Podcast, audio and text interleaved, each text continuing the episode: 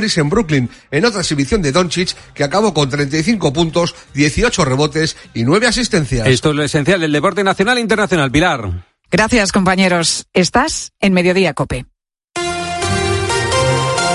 Pilar García Muñiz. Mediodía Cope.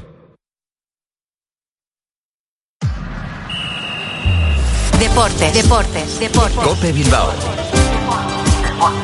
Estar informado.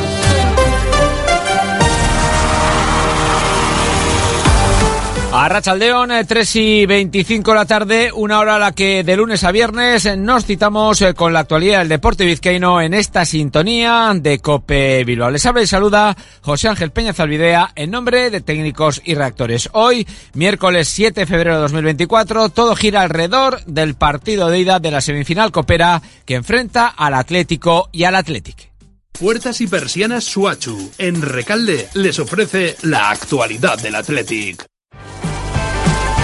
Un eh, primer envite de esta penúltima ronda del torneo del CAO que se va a disputar a partir de las nueve y media en el Civitas Metropolitano y que en el Athletic tiene un nombre propio claro, el de Nico Williams, que con esos eh, problemas musculares en el aductor derecho es seria duda. No podemos eh, decir que esté descartado, pero su concurso, la verdad es que está bastante complicado. En todo caso, habrá que esperar hasta última hora. Eso será aproximadamente a las ocho y media de, la tarde cuando conozcamos eh, si figura en el once inicial o si por lo menos puede vestirse de corto para estar en el banquillo. Sea con unos o con otros, el objetivo del Athletic es conseguir un buen resultado que les permita eh, sentenciar la eliminatoria de acceder al final el próximo 29 de febrero en Samamés. Pero paso a paso y como dice Ernesto Valverde, sabiendo a lo que se enfrentan. No va a bastar con un buen partido. El equipo que haga un mal partido seguramente se va a quedar fuera. O sea, tienes que eh, hacerlo muy bien en el primer partido y hacerlo muy bien en el segundo. Entonces ahora tenemos el primer asalto, jugamos con un equipo que es posiblemente el mejor equipo de Europa en casa, tiene unos registros de campeón y sabemos a lo que nos enfrentamos, claro. Y por lo tanto un primer asalto al que hay que ir con todo. La idea nuestra siempre es no quedarnos con la sensación de que no hemos hecho todo para, para poder pasar. O sea, no quedarte a medias. Siempre es mejor pasarte un poco de frenada a no llegar. O sea, nunca uno se puede quedar, uy, si hubiese estado un poco mejor, si hubiese ido un poco más. No, yo creo que es mejor al revés. Es un partido importante y lo que queremos es enfrentarlo y afrontarlo. No vamos con ningún temor al partido. Al margen eh, de esos eh, problemas físicos de Nico Williams, eh, se ha quedado finalmente Imanol en Bilbao debido a una gastroenteritis con quien se iba a poder contar el Chingurri Valverde, como les venimos diciendo estos días, será con Iñaki Williams, Leque y Berenguer. Puertas y persianas Suachu. Puertas de garaje de comunidades, puertas industriales y persianas metálicas para locales comerciales. Estamos en Carretera Larrasquitu, en Recalde. Más información en puertasgarajebilbao.es. Llámenos al 944 65 39 62. Puertas Suachu. ¿Tienes que realizar una reforma y no sabes por dónde empezar? Acércate a Materiales de Construcción Buenavista en Santurchi. En la mayor exposición de Vizcaya encontrarás lo último en azulejos, muebles de baño, mamparas y todo lo necesario para renovar tu baño y realizar tu obra con la mayor comodidad. Suelos laminados, vinílicos y multitud de opciones para ajustarnos a tus gustos y necesidades. También contamos con servicio de ferretería y materiales de construcción en stock. Para el particular y profesional, Buenavista es tu almacén. En el polígono El Árbol, Santurchi. Pero esta tarde, además de ese choque en el Metropolitano, también hay Copa, en este caso de la Reina en Lezama, a partir de las seis y media, cuartos de final, eliminatoria partido único. El Athletic se mide al eh, Tenerife y en eh, básquet, a partir de las siete en Miribilla, un Bilbao Basket ya clasificado como primero de grupo para los cuartos de final, cierra la segunda ronda de la FIBA Europe Cup recibiendo al Balkan eh, búlgaro. Evidentemente, un primer partido antes de lo que viene el fin de semana, que es el Valencia. Una semana en la que Ponsarnau apuesta por mirar a los dos choques. Y esta semana es importante porque después hay, hay un parón, ¿no? La idea es intentar llegar a este, a este parón pues con las mejores sensaciones competitivas que podamos. Por eso esta semana es más importante darle importancia a la semana. A toda la semana como un eh, solo evento. Desde ahora y hasta las 4 de la tarde desarrollamos estos asuntos en la sintonía de Cope más Bilbao.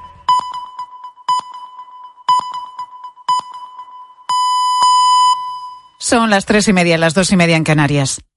Pilar García Muñiz. Mediodía Cope. Estar informado. Estos días estamos hablando mucho de la sequía que afecta especialmente a dos comunidades autónomas, a Cataluña y Andalucía, donde ya están con restricciones en algunas zonas. La sequía, esa que deja tierras secas y que hace que afloren también pueblos olvidados, como Peñarrubia en Málaga. Desapareció del mapa hace más de medio siglo, pero no del recuerdo de quienes vivieron allí. La construcción de una presa para mejorar el abastecimiento en la región sumergió a esta localidad bajo el agua. Las obras se iniciaron en 1966 y terminaron en 1971. Sus cerca de 2.000 habitantes tuvieron que irse del pueblo un año después, en el 72, por un desalojo forzoso. Allí dejaron su pueblo, allí dejaron sus casas, sus raíces y todo quedó sumergido bajo el agua. José Durán era uno de esos vecinos de Peñarrubia. Se marchó del pueblo cuando tenía cuatro años. Cuenta que para muchos fue realmente duro.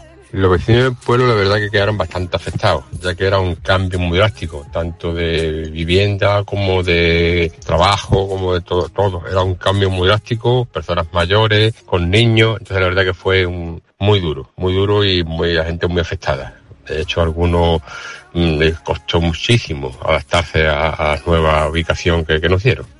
La mayoría de habitantes fueron realojados en Málaga, en una barriada nueva. Hubo quien prefirió trasladarse a localidades cercanas como Campillos o Ronda. Algunos aprovecharon para emigrar a otras regiones, incluso algún valiente se marchó de España. Los vecinos que eran propietarios no se fueron con las manos vacías. A los mayores de 18 años les dieron 100.000 pesetas. El problema lo tuvieron los que vivían de alquiler.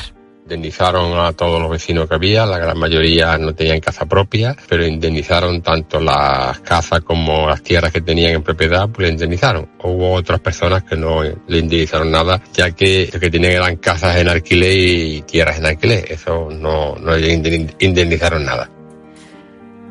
Con ese dinero llegó la cara y la cruz a Peñarrubia. Por un lado, los mayores, como contaba José, que lo pasaron muy mal por dejar atrás toda una vida de recuerdos, y los que se fueron sin compensación alguna. Y por el otro, los más jóvenes y las familias que vieron en ese desalojo forzoso una oportunidad para empezar de nuevo había mucho trabajo. Entonces mucha gente venía del campo y había muchas industrias. Entonces, verdad que fue fácil encontrar trabajo y incorporarse a la vida laboral nueva.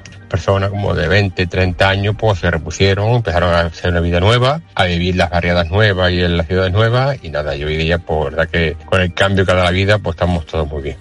La sequía que vive Andalucía ha hecho que las ruinas de Peñarrubia salgan a la luz otra vez. A José le gusta volver al que fue su hogar y todavía distingue la casa de su abuela. Hemos justo ir a visitar la sierra, irnos a comer a la sierra, eh, una sierra que da nombre al pueblo, porque es una sierra rubia. Eh, visitamos también mucho las ruinas del pueblo, lo que es las, las, antiguas calles, las antiguas casas.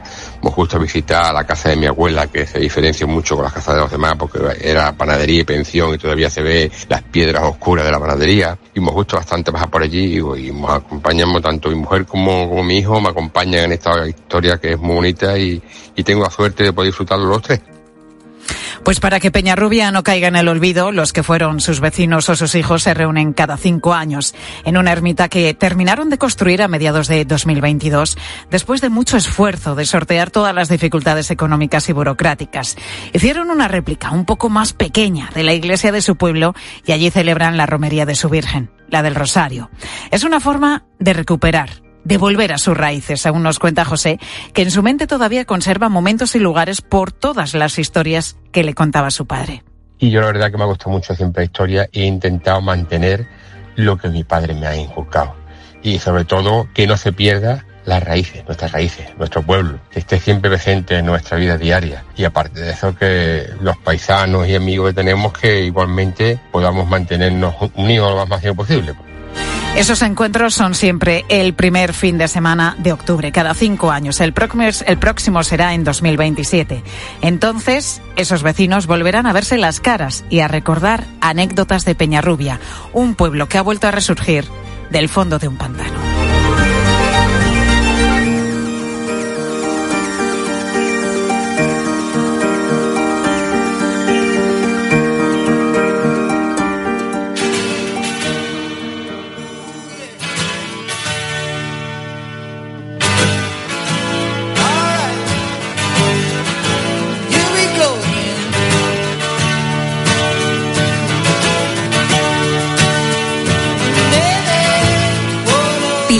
García Muñiz. Mediodía Cope. Estar informado.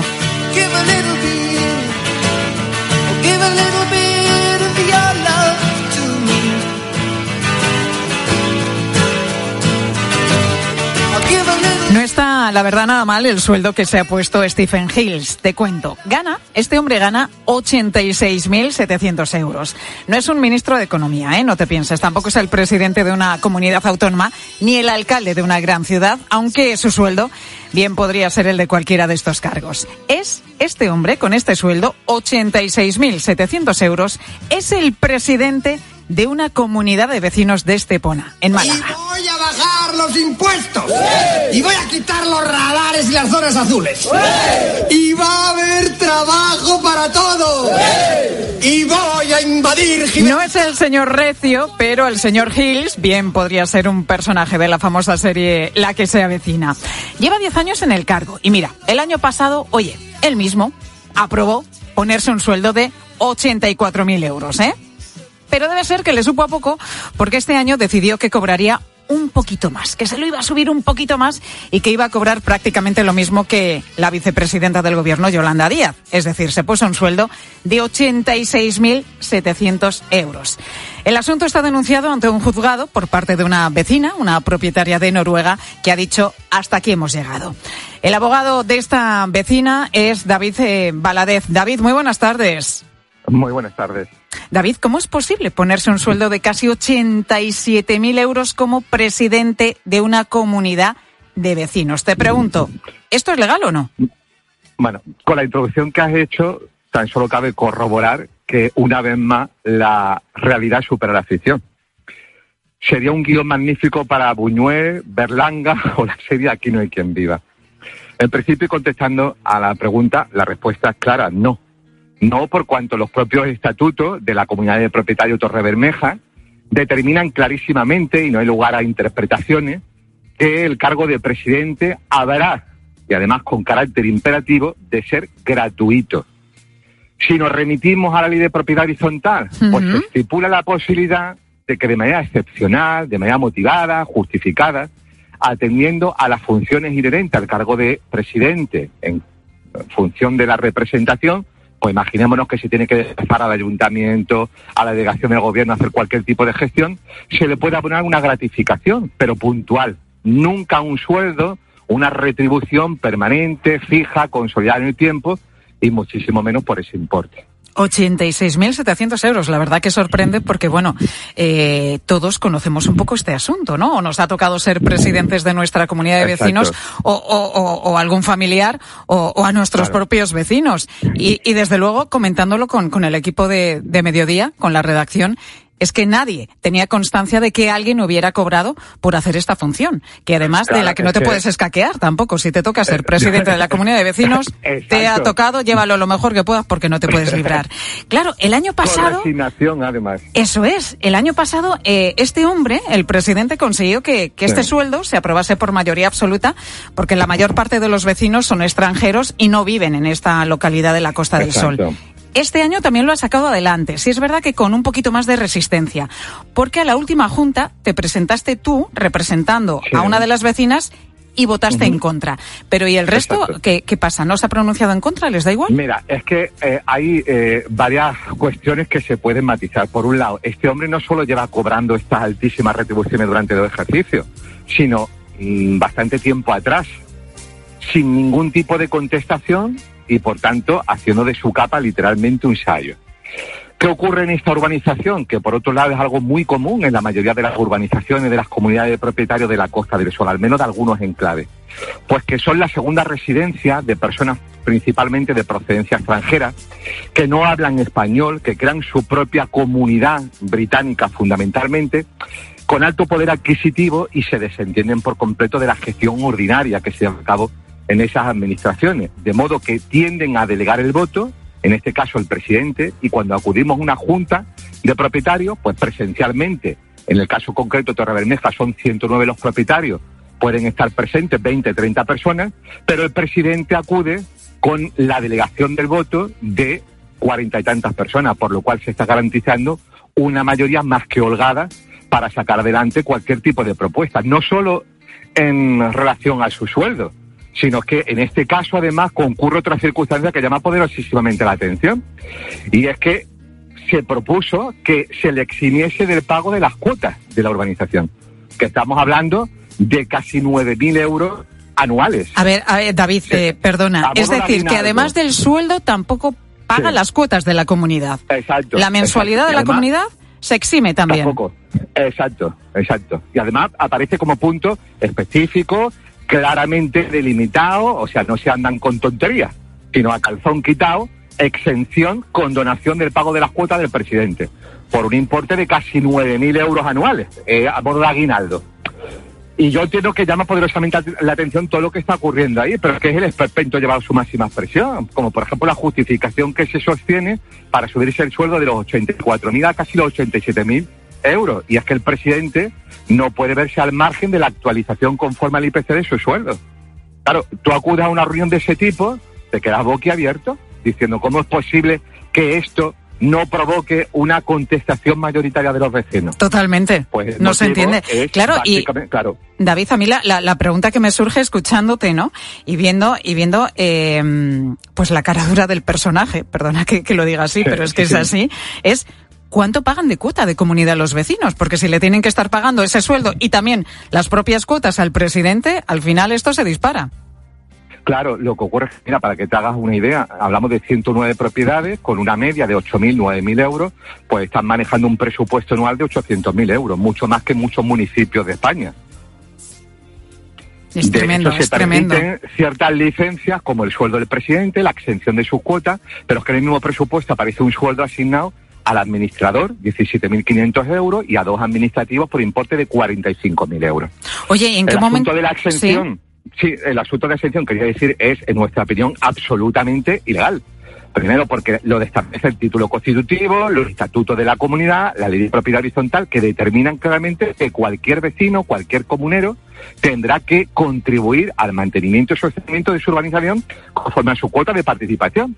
Pero se ve que aquí, como durante muchísimos años, aquello se ha convertido prácticamente en un fortín, pues ha venido haciendo lo que ha considerado. Hasta que ha llegado una señora que es mi clienta, de procedencia también extranjera, noruega, que harta de predicar en el desierto y de que no se le hiciese ningún caso internamente, optó por ponerse en contacto con nuestro despacho para que este asunto se, se judicializara. Se presentó en septiembre una demanda que por fortuna ha sido admitida a trámite y en estos momentos se encuentra en fase de instrucción. Bueno, pues vamos a ver en qué se queda todo este asunto, desde luego muy, muy llamativo y supongo que se ampara también pues en el hecho de que la mayoría de los propietarios son, son extranjeros, viven fuera de, de la Costa del Sol y en muchos casos pues ni sabrán lo que es la ley de, de propiedad Exacto. horizontal. David Valadez, abogado de precisamente de una de las vecinas, de las propietarias de esta urbanización Torre Bermeja en Estepona, en Málaga, cuyo presidente se ha puesto pues directamente el sueldo de un ministro. Gracias David por estar con nosotros. Muchísimas gracias a vosotros, un placer.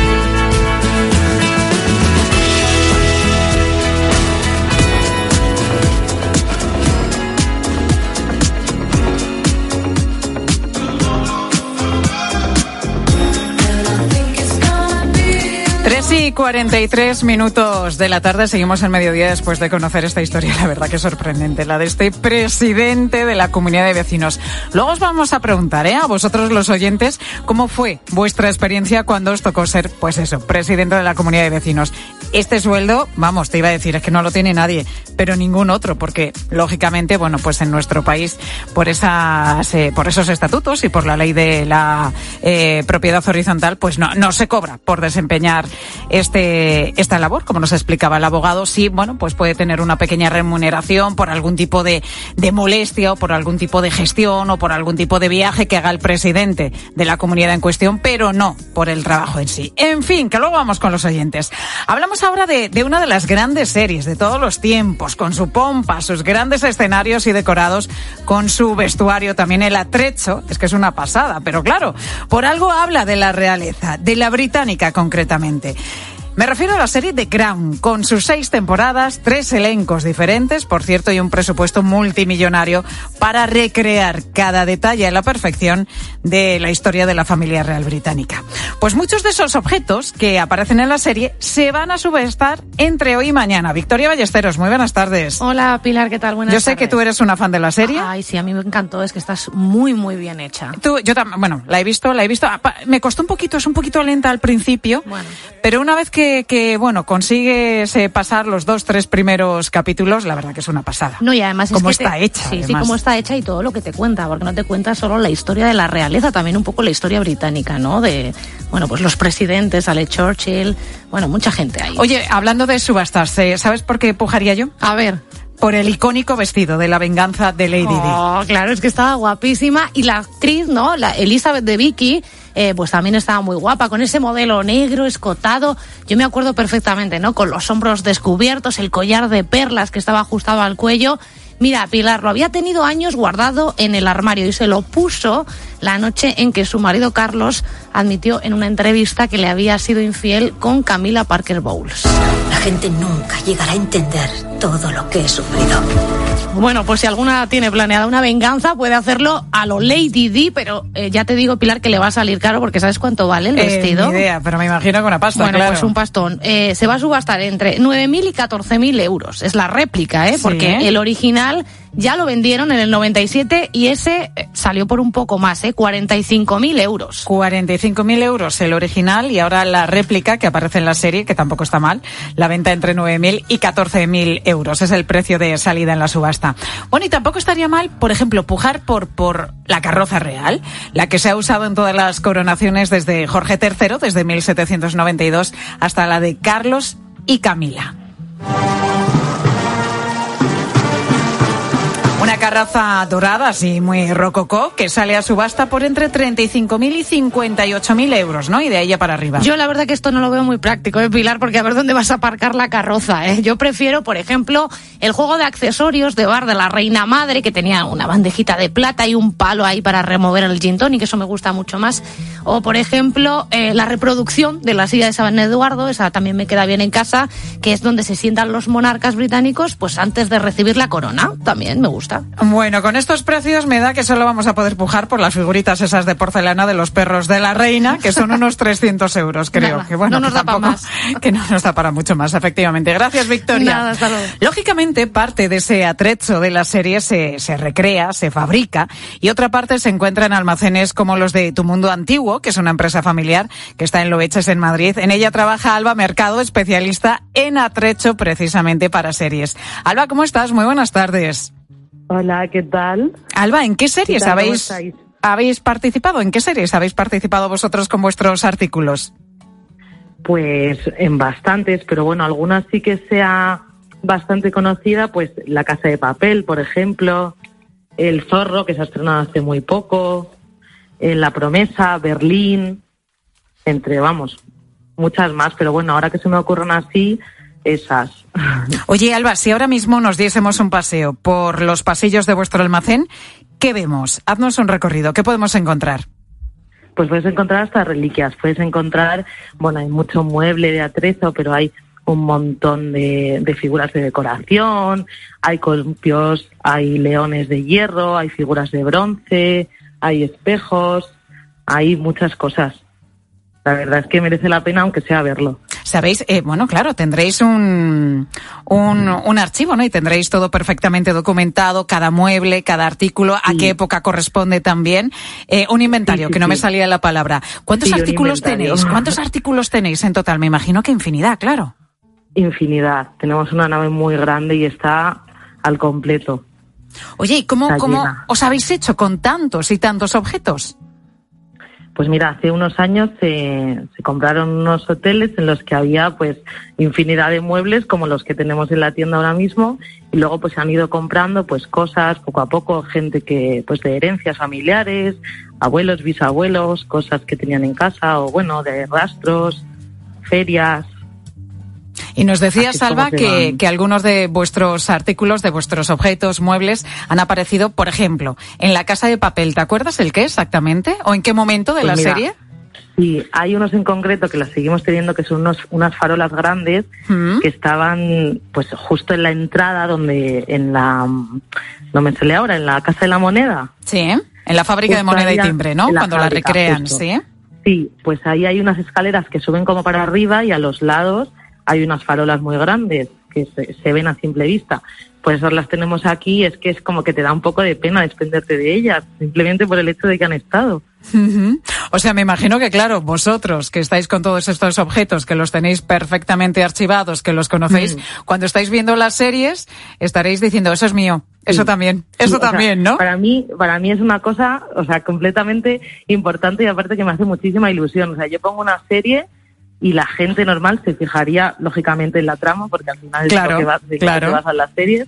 Pero yo me fijo en la lámpara Tiffany que está en la mesa justo detrás del protagonista.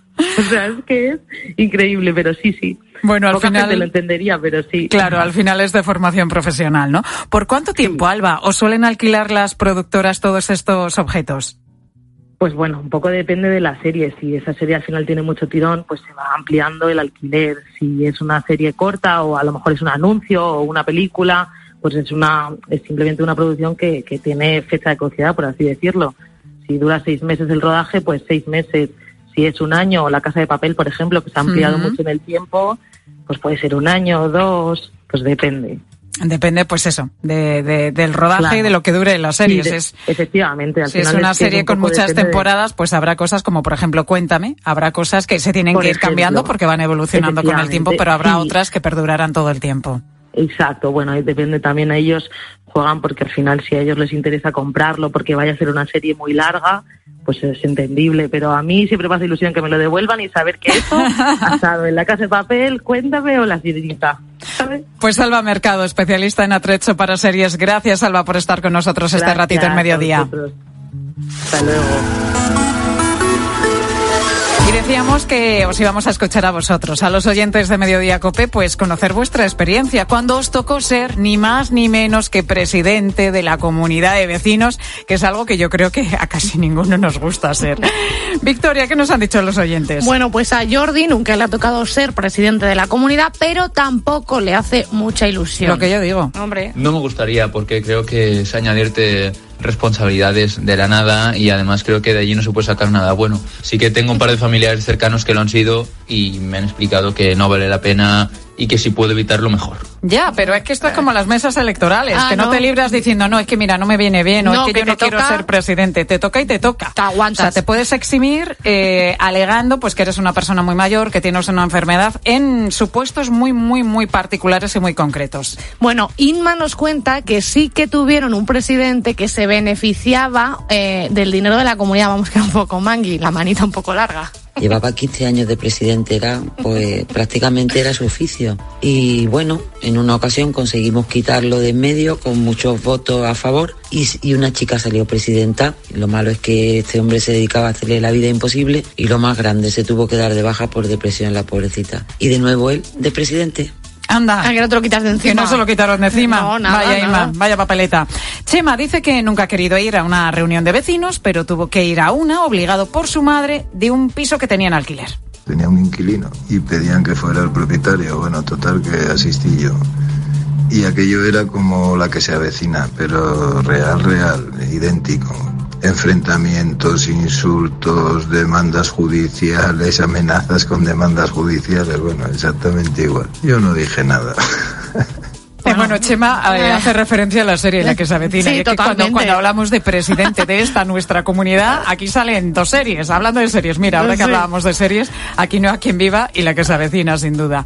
Una serie tan particular, bueno, con esos eh, vecinos también, desde luego, tan, tan particulares. Que podríamos seguir eh, durante un buen rato porque hemos tenido muchísimas llamadas con anécdotas relacionadas con las comunidades de vecinos que ya sabes que siempre tienen lo suyo, pero que nos tenemos que ir con Pilar Cisneros, que nos tiene que contar pues los asuntos que van a tratar enseguida los compis de la tarde. Pilar, toca ya, cuéntame. Hola, ¿qué tal, Pilar? ¿Cómo estás? Bueno, pues vamos a estar pendientes una vez más de las tractoradas por toda España, pero hoy en la tarde va a ser sobre todo una tarde de lobos. Y es que un equipo del programa, con Fernando de Aro a la cabeza, ha estado en la Sierra de la Culebra, de Zamora, en mi tierra, por cierto, para ver los lobos y hablar con los ganaderos que sufren los ataques de las manadas cada vez más numerosas. Y enseguida os lo contamos en detalle. En nada, en unos minutos en la tarde de Cope, Pilar Cisneros, Fernando de Aro y los lobos.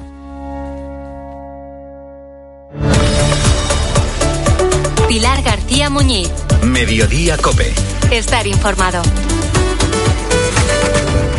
Están a un paso de la final de la Copa del Rey y solo puede quedar uno. Este miércoles desde las 9 de la noche. Tiempo de juego. La ida de las semifinales de la Copa en Cope. La Copa en Cope. Atlético de Madrid, Athletic Club. Hoy partidazo. Tiempo de juego con Paco González, Manolo Lama y el mejor equipo de la radio deportiva. El número uno del deporte. Y recuerda, la información continúa con Ángel Expósito y la linterna en Cope Más, Onda Media, Cope.es y la aplicación móvil.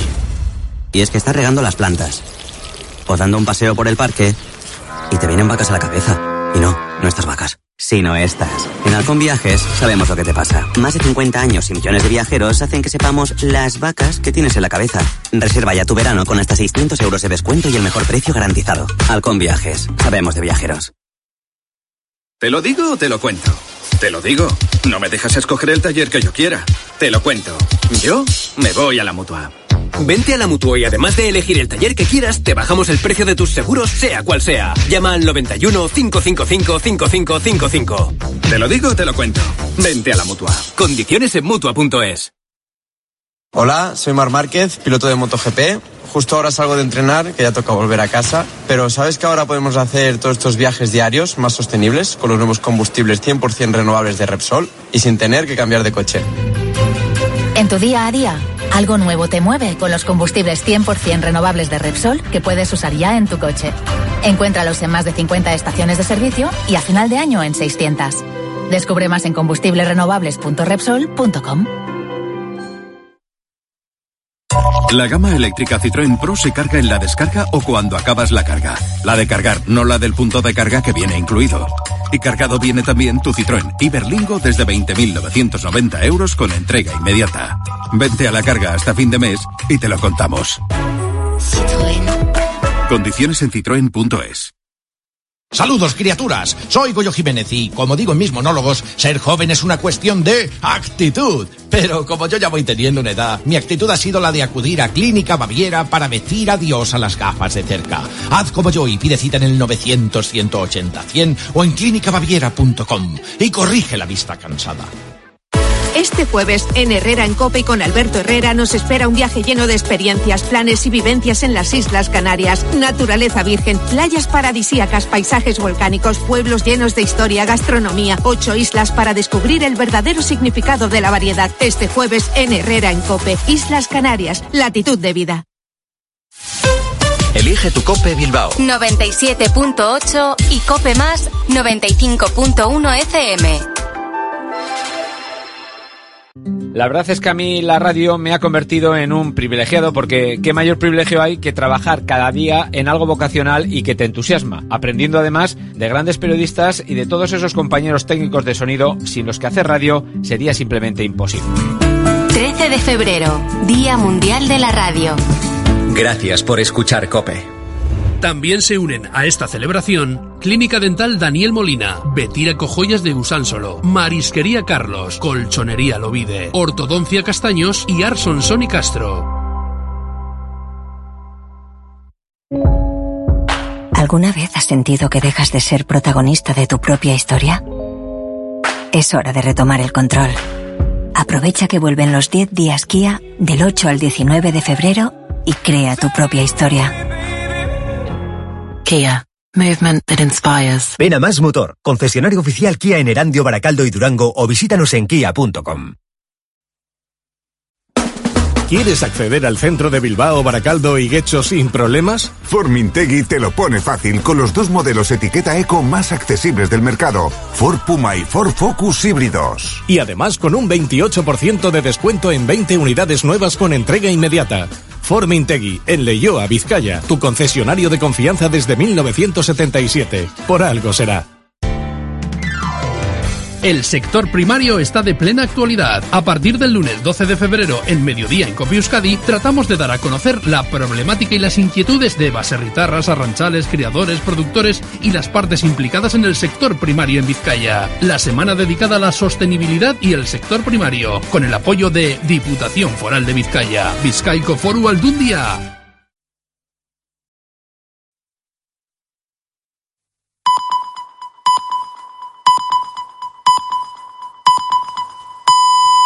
Las 4 de la tarde, las 3 en Canarias. Con Pilar Cisneros y Fernando de Aro, la última hora en la tarde. Cope, estar informado. Muy buenas tardes a la gente, gente. Toda la vida aquí ha habido pastor, ovejas y perro. Perro de ayuda y perro mastín de defensa. Antonio es pastor en Tierra de Lobos, en el norte de Castilla y León, en la provincia de Zamora, muy cerquita de Portugal. He estado con él, he estado con eh, las ovejas de su rebaño, he estado con sus perros, con sus dos mastinas, eh, dos mastinas que le ayudan a defender al ganado del ataque de lobos, del ataque de los lobos. Antonio no duerme tranquilo, cada vez hay más lobos en toda España y hoy en la tarde de Cope vamos a estar muy cerca, muy muy cerca de los lobos. Hemos estado a unos metros de una manada, los del equipo de la tarde de Cope. Los hemos visto comer y vas a tener la oportunidad de escuchar cómo se pelean por un trozo de carne. Hoy la tarde de Cope es una tarde de lobos. Ya hay en España 400 manadas, ya hay 3.000 ejemplares. Y el problema es que los lobos tienen hambre y atacan al ganado. Y el problema es que los lobos están bajando hacia el sur, hacia tierras en las que hace mucho tiempo que no había lobos, hacia tierras en las que se ha perdido la costumbre de defender al ganado de los lobos. El lobo sigue siendo un animal protegido. Hasta bien entrados los años 70 se consideraba al lobo como una alimaña, pero desde entonces eh, han estado protegidos han estado protegidos mucho en los últimos años y la población de lobos ha crecido. Hay que elegir entre proteger al lobo, que nosotros lo hemos visto de cerca y la verdad es que es un animal formidable. Hay que elegir entre proteger al lobo o proteger a los ganaderos. Gastamos tres millones y medio de euros en indemnizar a los ganaderos, indemnizaciones que, eh, como nos dice José Manuel Soto, otro ganadero, eh, indemnizaciones que no es fácil eh, siempre cobrarlas. Por ovejas se viene normalmente, vamos a hacer una media porque depende, por ejemplo aquí son de carne todas, pero si es de leche tiene un precio, si es de una raza pura tiene otro precio, pero vamos a estar en torno a 100, 120 euros. Pero claro, hay cierta población que piensa que, bueno, pues oye, le matan las ovejas, se las pagan, y no. Las ovejas hay que empezar otra vez de cero a criar. Claro, no se soluciona el problema solo con las indemnizaciones. Por cierto que eh, los agricultores, ganaderos que están cortando las carreteras hablan mucho de esto, de cómo se consigue una mejor protección contra el lobo. ¿Puigdemont es responsable o no es responsable de una acción de terrorismo? Bueno, pues eh, tendrá que ser la justicia la que lo decida. Hay jueces que dicen que sí, hay fiscales como los del Supremo que dicen que sí, hay otros fiscales también en el Supremo que dicen que no. ¿El problema cuál es? El problema es que el gobierno no deja a la justicia trabajar. Hoy, en eh, la sesión de control, Olaños ha vuelto a decir lo que dice su jefe, que los independentistas no son terroristas. Lo que ocurrió en el año 19 en Cataluña fue grave. Y desde luego que lo fue desde el punto de vista social, institucional, legal, pero no fue un fenómeno terrorista. Bueno, eh, eh, señor ministro de Justicia, Eso lo tendrá que decir el juez, los jueces. Claro, es que están dictando sentencia. Sánchez y Bolaños. Como sabes, la Junta de Fiscales del Tribunal Supremo, que es quien tendría que investigar a Puigdemont por posible delito de terrorismo, ha considerado por una amplia mayoría esa Junta de Fiscales que hay indicios de terrorismo.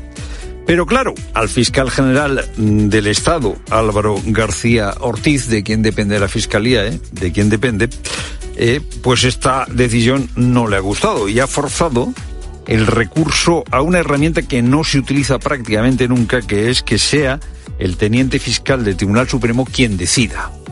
O sea, la inmensa mayoría de los jueces que han, perdón, de los fiscales que han estudiado el asunto consideran que hay delito de terrorismo o indicios de delito de terrorismo.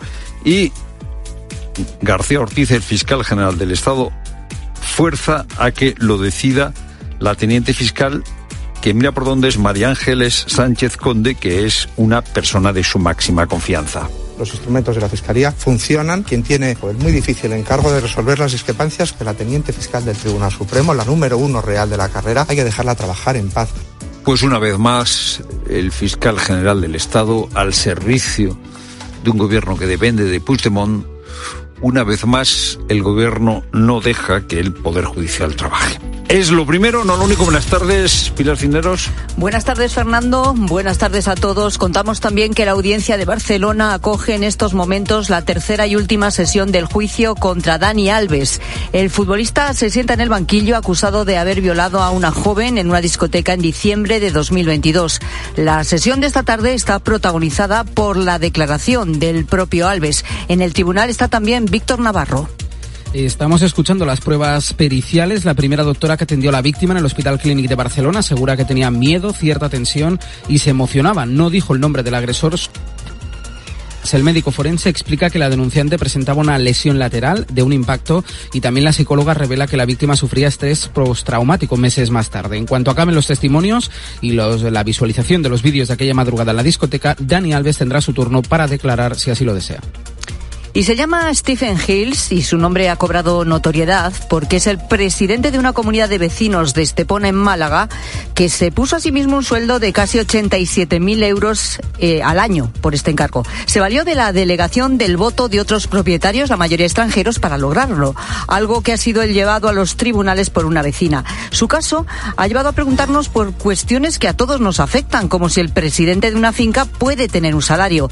David Veládez, abogado de los de denunciantes nos ha resuelto la incógnita en Mediodía Cope. Tan solo cabe corroborar que los propios estatutos de la comunidad de propietarios Torre Bermeja determinan clarísimamente, y no hay lugar a interpretaciones, que el cargo de presidente habrá, y además con carácter imperativo, de ser gratuito que una vez más la realidad supera la ficción. Sería un guion magnífico para Buñuel, Berlanga o la serie Aquí no hay quien viva.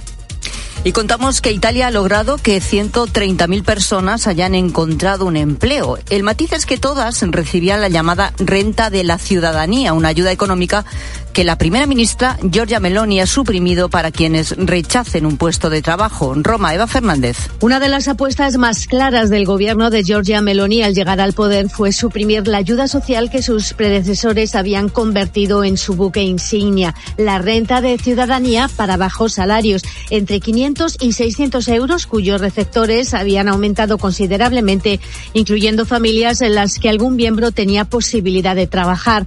Ahora existe un nuevo subsidio de inclusión para hogares con ingresos inferiores a los 10.000 euros anuales, familias donde haya personas con discapacidad o menores o mayores de 65 años y que quedará anulado en el mismo momento en el que un beneficiario reciba una oferta de empleo.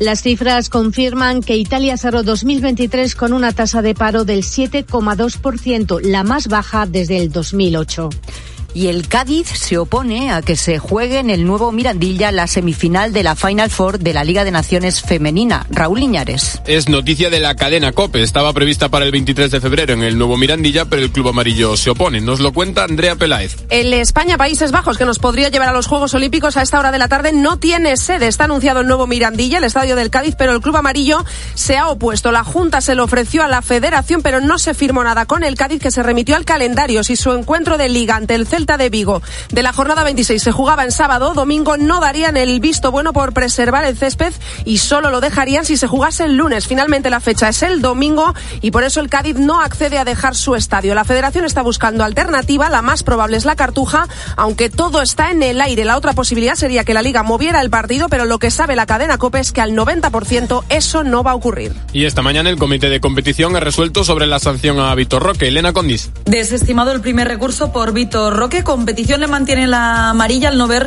un error en el acta arbitral. Se habla de golpeo temerario. El Barça alegaba que la acción es imprudente, en ningún caso temeraria, y lo reforzaba con imágenes de vídeo. Competición tumba el recurso y ahora el Barça seguirá peleándolo con otro recurso ante apelación para que resuelvan el viernes, aunque dan casi por hecho que tampoco se la van a quitar y Vitor Roque cumplirá sanción este domingo. Por último, revés en el atletismo español, el español Mocatir ha sido suspendido provisionalmente por saltarse tres controles antidopaje. Podrá seguir la segunda semifinal de Copa y todas las novedades del deporte en tiempo de juego a partir de las 9. Es tiempo ya para la información de tu COPE más cercana. Pilar Cisneros y Fernando de Aro. La tarde. Cope Euskadi.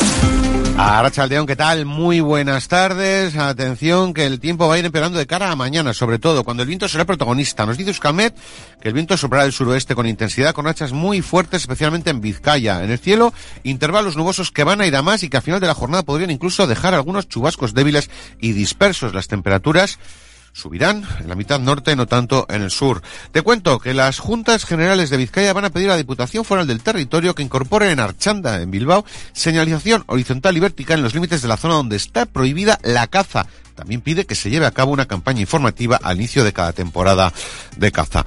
En otro orden de cosas, el musical El tiempo entre costuras, basado en la novela de María Doñas, recala en el Teatro Vittorio Eugenia de Donosti del 15 al 18 de febrero con las entradas ya a la venta en los puntos habituales. Es todo, escucha la tarde de COPE. Seguimos contando de todo lo que te interesa con Pilar Cisneros y Fernando de Aro.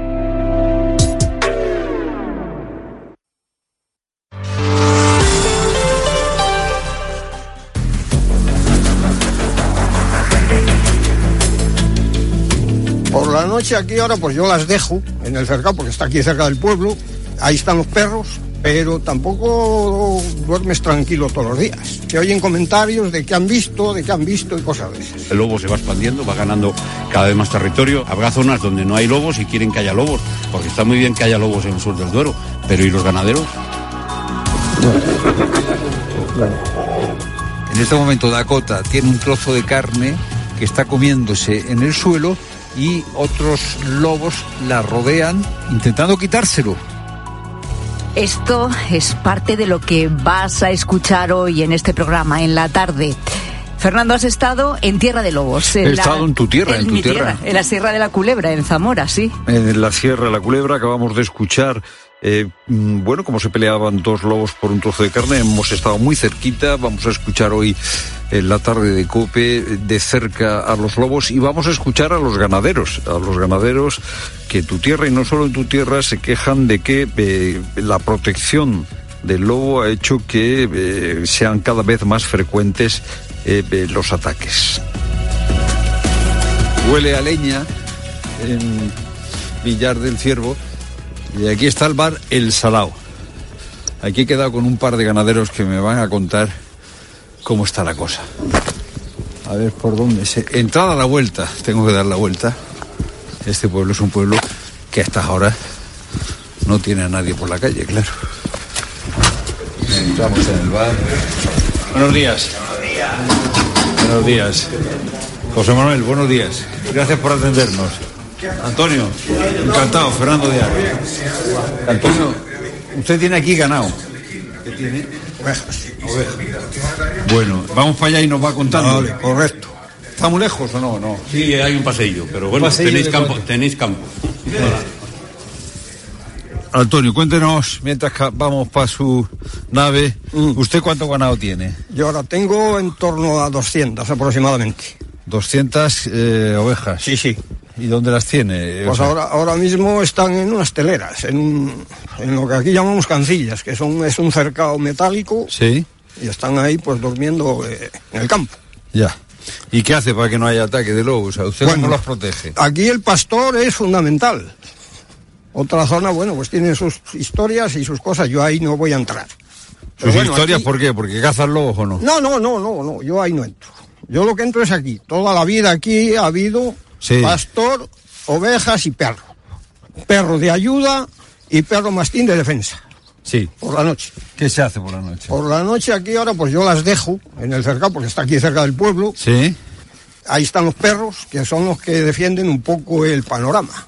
Ya. Pero tampoco duermes tranquilo todos los días. Pero hay mucho lobo ahora. ¿Se dejan ver o qué? Depende. Hay gente que madruga y va a sitios y los espera y, y teleobjetivos y cosas de... Porque hay empresas que se dedican a esto también. Hay empresas que cazan lobos. No, no, no, no, no. No. No, cazar lobos yo eso no lo he dicho. Ya. Yo he dicho que hay empresas turísticas que se dedican Ah, al verlos. avistamiento de fauna. Ya. Y entonces, pues bueno, hay unas zonas que madrugan y normalmente, pues al atardecer, Sí. al amanecer es cuando ellos se mueven también para buscar alimento. Se les ve. Claro. Oye, se ha protegido mucho al lobo. Aquí.